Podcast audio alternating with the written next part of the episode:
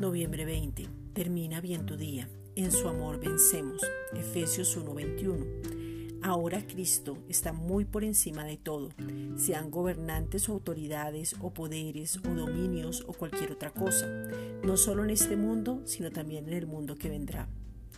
En su amor ya somos más que vencedores y ahora vencemos sobre el temor, las circunstancias, el miedo, el odio la incertidumbre, los vicios, las conductas del pecado, el corazón de trono, el orgullo, la falta de identidad, la mentalidad de huérfano, la mendicidad, la incertidumbre, la deuda, la enfermedad, la falta de visión, la pereza y la escasez.